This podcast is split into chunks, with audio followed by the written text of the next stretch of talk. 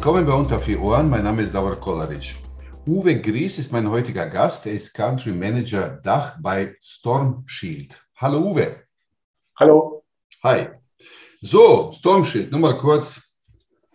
Storm Shields Produktportfolio. Ja, was umfasst das alles? Ich lese noch kurz mal durch. Also Storm Shield ist ganz stark im Bereich Netzwerksicherheit, Datenverschlüsselung, Schutz von Workstation und Servern sowie auch Industrieschutzlösungen. Ja, beim Besuch der Webseite vom Storm Shield ist mir etwas aufgefallen, das ich so noch nicht gesehen oder beziehungsweise gelesen habe. Jeder Hersteller, Lösungsanbieter, gestaltet seine Webseiten so, dass die Produkte attraktiv wirken. Ist ja klar, die Leute sollen ja kaufen und auch attraktiv ankommen. Bei euch aber, lieber Uwe, liest sich das etwas anders und das hat mich echt schon ein bisschen beeindruckt. Also, da steht, mit der Wahl von Stormshield haben Sie sich für einen seriösen Anbieter für die Cybersicherheit in Europa entschieden. Doch worauf beruht dieser Unterschied wirklich? Entdecken Sie, was die Einzigartigkeit unseres Ansatzes ausmacht, der auf Elementen wie, das gefiel mir, Vertrauen, Präzision, Nähe und Zusammenarbeit basiert. Kompliment, Chapeau. Ich muss sagen, die anderen sagen, ja, unsere Lösung ist schneller in bla bla bla und toll und sonst irgendwas, aber bei euch ist Vertrauen, Nähe und Zusammenarbeit.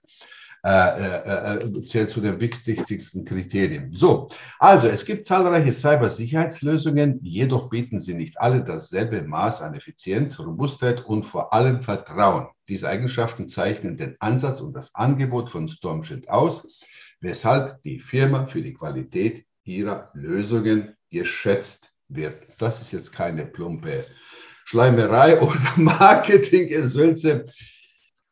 Es spricht sich ja herum. So, das Thema heute ist Storm Shield Endpoint Security Evolution Lösung. Also es ist Storm Shields EDR HIPS Lösung und gehört zum ineinandergreifenden Sicherheitskonzept, also Netzwerk, Endgeräte, Daten.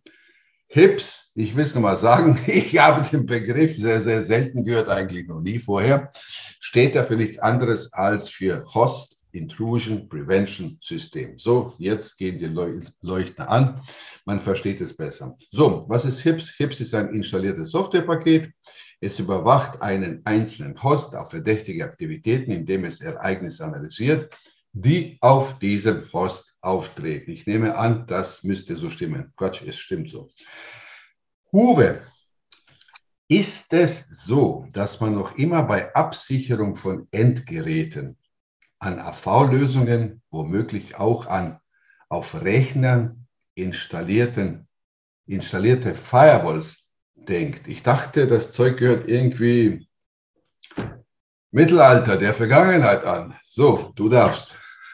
Ja, aber, äh, vielen Dank. Ich meine, du hast ja im Grunde schon fast alles erklärt. Ich will es noch ein bisschen ergänzen. Also, ähm, Und tschüss.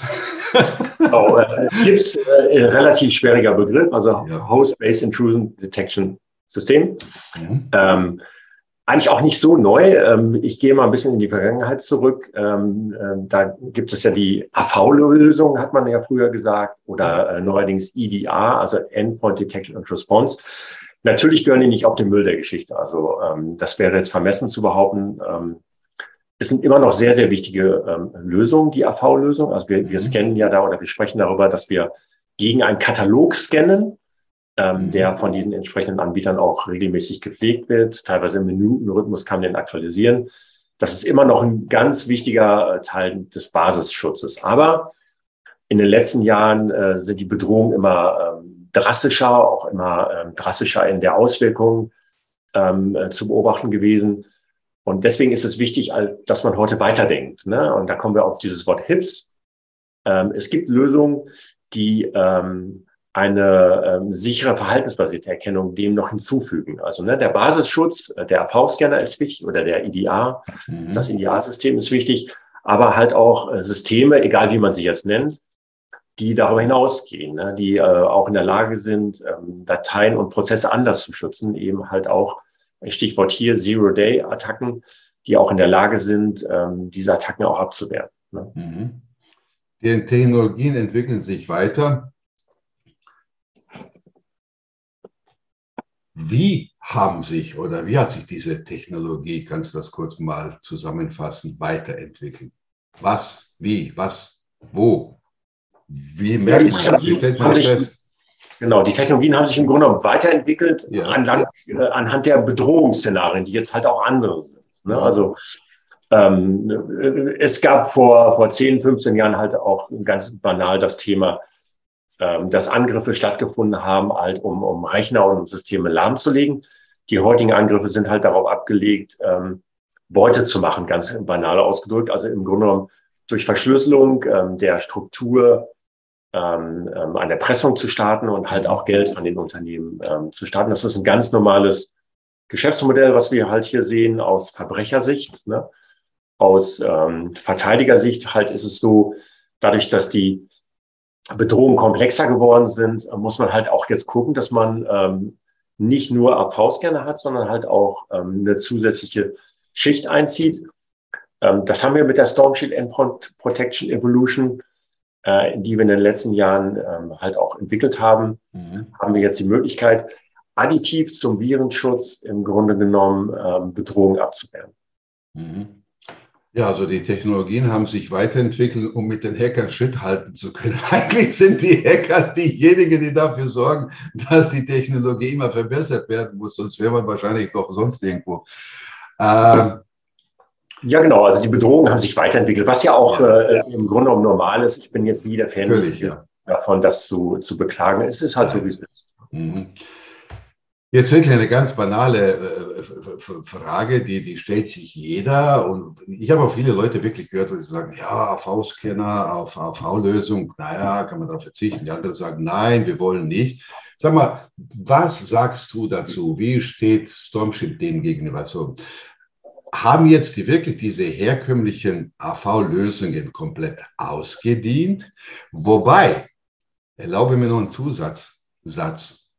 Ich weiß, es gibt noch Anbieter, die Schutz vor Viren oder Malware durch eine optimierte, so nennt man das mittlerweile, durch eine optimierte Bündelung, und jetzt hört zu, von bis zu 35 Anti-Malware-Engines parallel in einer Lösung anbieten.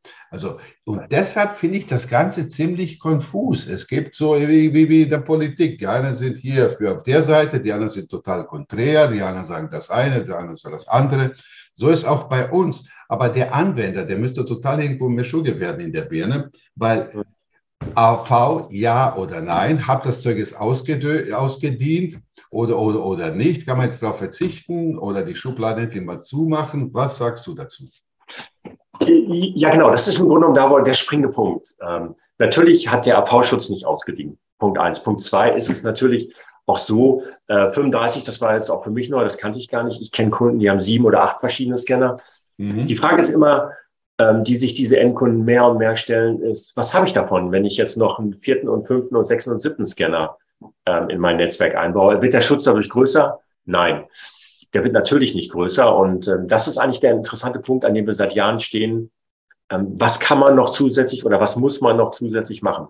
Die Lösung kann nicht darin liegen, ähm, dass der ähm, genannte Endkunde jetzt noch den fünften, sechsten, siebten, achten Scanner installiert, weil der Schutz wird dadurch nicht größer. Im Gegenteil, ich handle mir eine ganze Menge Probleme ein. Das, das Hauptargument ist immer Performance. Ne? Also wenn Richtig. drei oder vier Scanner scannen parallel, dann ist es einfach undenkbar, dass 35 Scanner dann eine höhere Sicherheit schaffen, beziehungsweise die Performance wird extrem leiden. Also ist das kein Weg, den man jetzt gehen kann. Ne? Mhm. Was man braucht, ist eine Anzahl von, ähm, je nach Unternehmensgröße, eine Anzahl von guten Scannern, aber das war es dann auch schon. Mehr kann man an dieser Stelle jedenfalls nicht tun. Wir glauben, dass man an einer anderen Stelle viel mehr tun kann. Ähm, was wir bieten, ähm, ist eine Lösung, die ausgesprochen on-premise läuft. Also wir ähm, sagen, dass wir gerade eine Lösung implementieren wollen, die nicht mit der Cloud spricht. Ne? Mhm. Das haben äh, viele andere Anbieter auch, sondern ich gebe mal hier ein Szenario, wenn man äh, darüber redet, eine additive Lösung zum Virenschutz ähm, zu installieren. Da gibt es Szenarien, äh, Beispiel aus dem Bereich äh, Containerschifffahrt. Die haben zwar eine schmalbandige Internetverbindung, aber die sind gar nicht, ähm, das ist, ist es gar nicht möglich, dass ähm, eine Lösung ständig mit der Cloud spricht, ne? weil das Containerschiff äh, fährt zwischen Amerika und Europa zum Beispiel, hat zwar Internetverbindung, aber äh, wenn wir fünf oder zehntausend Container auf dem Schiff haben, die zum Beispiel ähm, Ware kühlen müssen, ja. dann ist das die klassische OT.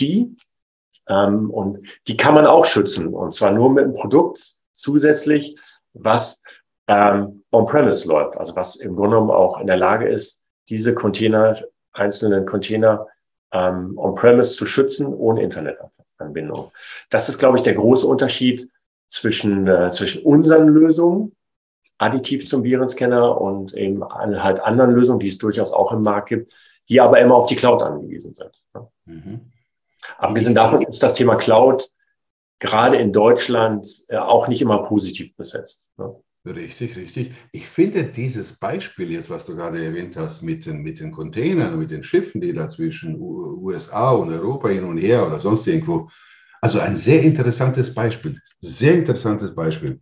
So, jetzt geht es weiter, ja, zu meinem Lieblingswort. So, also, auf dem Markt gibt es ja schon zahlreiche, naja, sagen wir diese Host, HIPS, Host Intrusion Prevention Systemlösungen, äh, was mich jetzt wirklich, deshalb haben wir uns ja heute hier zusammengetroffen, worin unterscheidet sich jetzt Storm Shields Endpoint Security Evolution heißt das noch zum Schluss. Sag mal, was ist daran so evolutionär? Oder sollte sich das wieder so ein. Ja, ist ganz banal schnell erklärt. Äh, wir, machen das eigentlich schon seit, seit fast 20 Jahren. Mhm. Äh, es gab eine Vorgängerlösung, die, die gibt es immer noch. Ja. Ähm, die unterstützt auch sehr alte Betriebssysteme, wie zum Beispiel ähm, ähm Windows XP.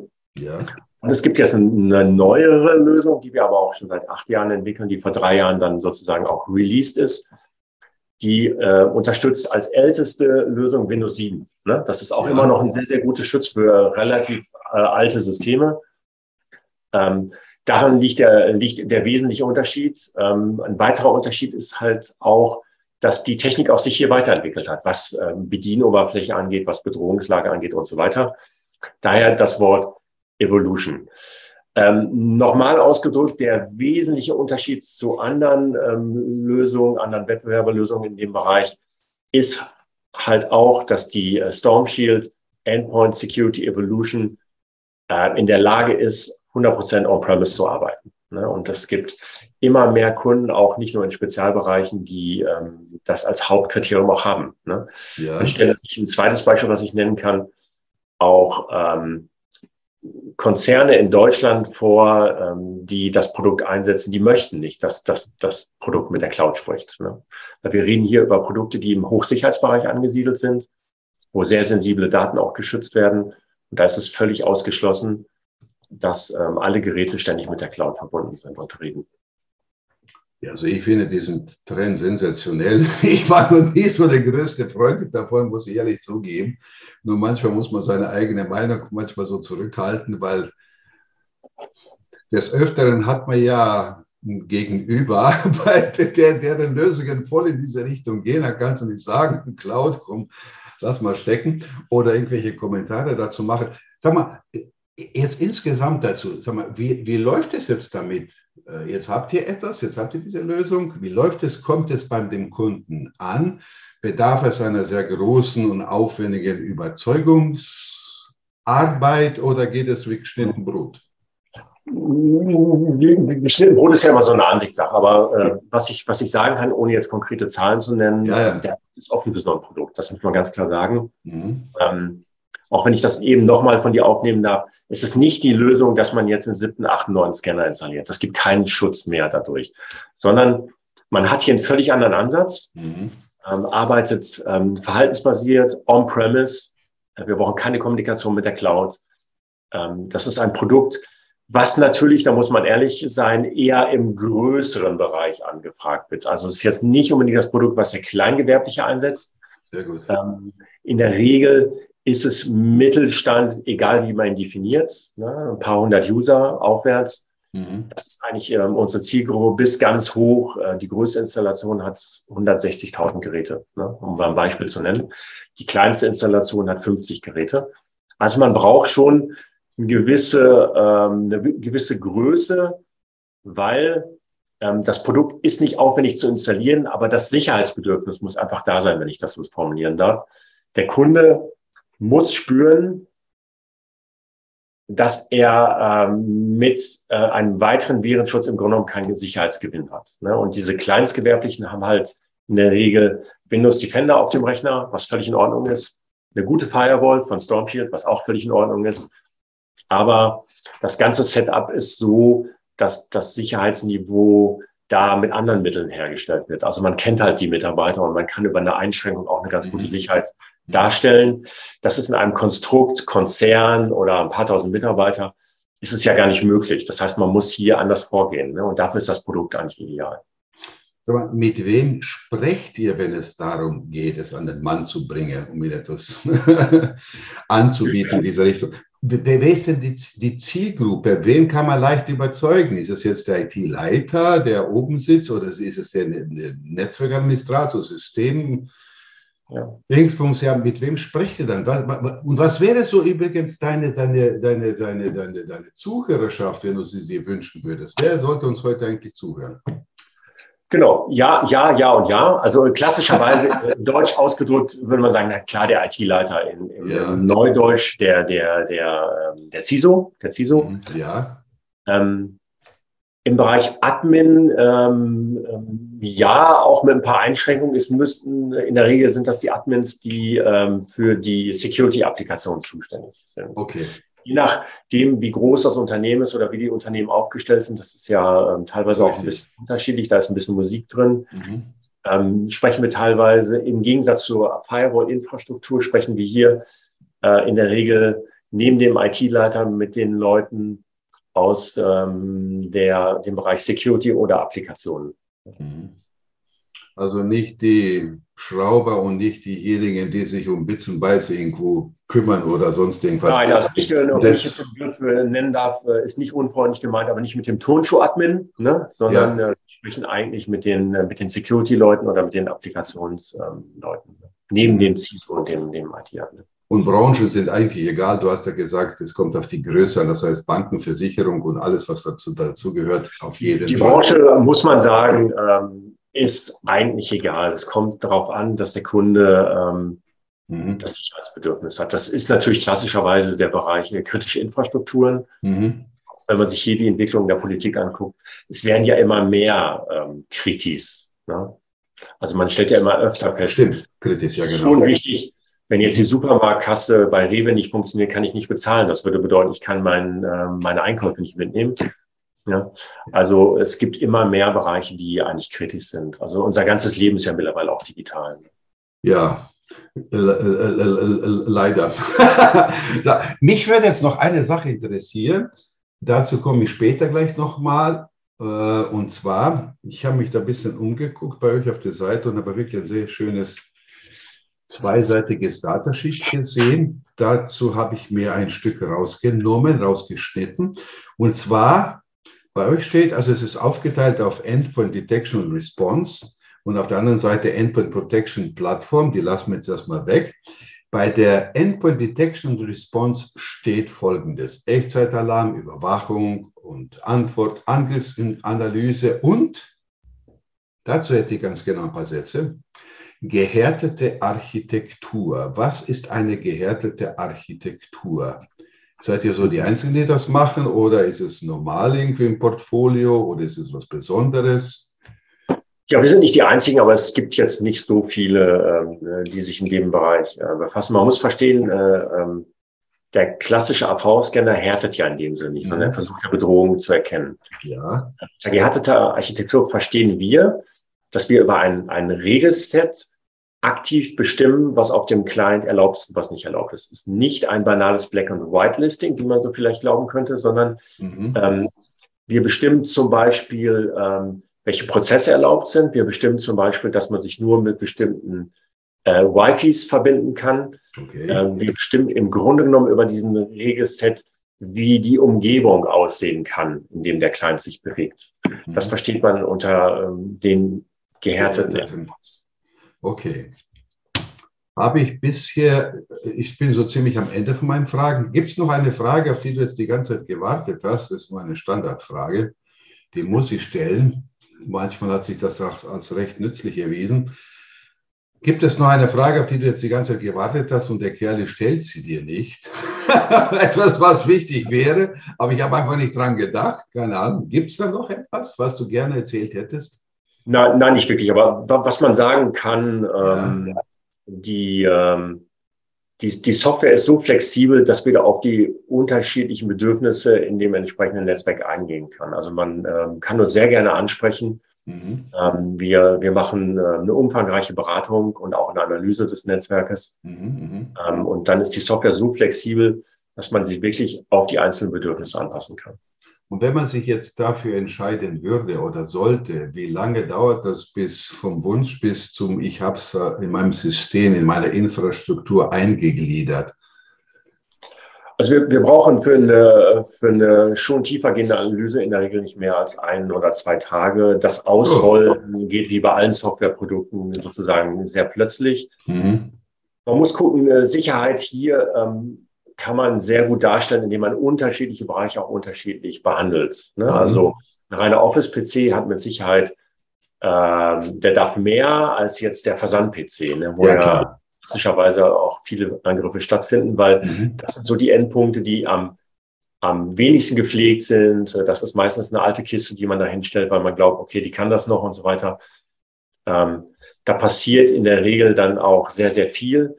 Aber wenn man davon ausgeht, dass man unterschiedliche Bereiche hat, die man erstmal ganz grob bestimmt, dann ähm, ist eine sinnvolle Ausrollung der Software innerhalb von ein, zwei Wochen durchaus möglich. Mhm. Ich überlege gerade, ich kann, ich kann mir noch erinnern, das ist mir jetzt gerade noch was eingefallen, ob das jetzt wirklich noch reinpasst, kannst du selber entscheiden. Wir haben uns irgendwo mal kurz unterhalten, so vorab, vor der Aufzeichnung. Da, das, da fiel mir auf, dass du irgendwie, da ging es um Hardening, also Härtung von, von einer Workstation. Passt das noch rein oder eher weniger jetzt? Äh, also Unterschiede, äh, Unterschiede zu herkömmlichen Sicherheitsstrategien und Einsatzszenarien und da kamst du mit ein paar recht lustigen Anekdoten. Jetzt weiß ich nicht, würde das thematisch noch reinpassen oder hauen wir das lieber ins nächste Gespräch rein? Hauen wir ins nächste Gespräch. Genau. Ich glaube auch. Dann. Okay. Ist ein, ist ein weites Feld. Ist ein sehr ähm, weites Feld, ja. Das genau. ist aber immer individuell. Äh, wie gesagt, da, ähm, da kann man viel Sicherheit darstellen. Ja. Das wird nicht unterschätzt, ja. weil natürlich die IT immer dazu tendiert, alles möglich gleich zu machen. Aber so ist das Unternehmen halt nicht. Ne? Gerade in größeren Unternehmen äh, gibt es ganz viele verschiedene äh, Möglichkeiten, angegriffen zu werden, auf die man reagieren muss. Und ein gutes Sicherheitskonzept beinhaltet auch, finde ich, immer äh, einen Mix von verschiedenen ähm, Szenarien und auch Herstellern, die man einsetzt. Richtig. Um es dem Angreifer möglichst schwer zu machen, sich im Netzwerk auszubreiten. Angriffe kann man nicht verhindern, 100 Prozent, das ist ähm, völlig klar. Mhm. Aber man kann Schaden dadurch verhindern, indem man halt ähm, unterschiedlich ist, ne? indem man sich unterschiedlich aufstellt. Ne? Ja, also ich äh, bereue es nie, nicht, dass ich das jetzt erwähnt habe mit dem Hardening einer Workstation du dann darauf äh, reagiert hattest in der Form, dass du sagtest, ja, das würde etwas zu weit gehen, da gibt es noch viel mehr zu erzählen. Jetzt haben wir so ein neues Thema fürs nächste Gespräch eventuell. So, Uh, okay, also, lieber Zuhörer, es gibt begleitend zu diesem Gespräch, wer sich noch in aller Ruhe noch ein bisschen umgucken möchte, lesen möchte, gibt es ein zweiseitiges Datasheet, habe ich schon erwähnt, mit allen relevanten Informationen. Den Link habe ich hinterlegt. Den finden Sie direkt drunter. Und dann gibt es noch einen Link, der Sie direkt zur Stormshield Endpoint Security Unterseite mit weiteren Informationen, die alle so schön zusammengefasst sind und sehr übersichtlich sind, in einer Broschüre, die sich nennt Stormshield Endpoint Security. Beide Links finden Sie unterhalb des Interviews. So, lieber Uwe, ich danke dir vielmals und ich freue mich auf unser nächstes Thema und schauen wir, was, ja, womit du dann reintauchst. Alles klar, danke schön dir. Danke, danke.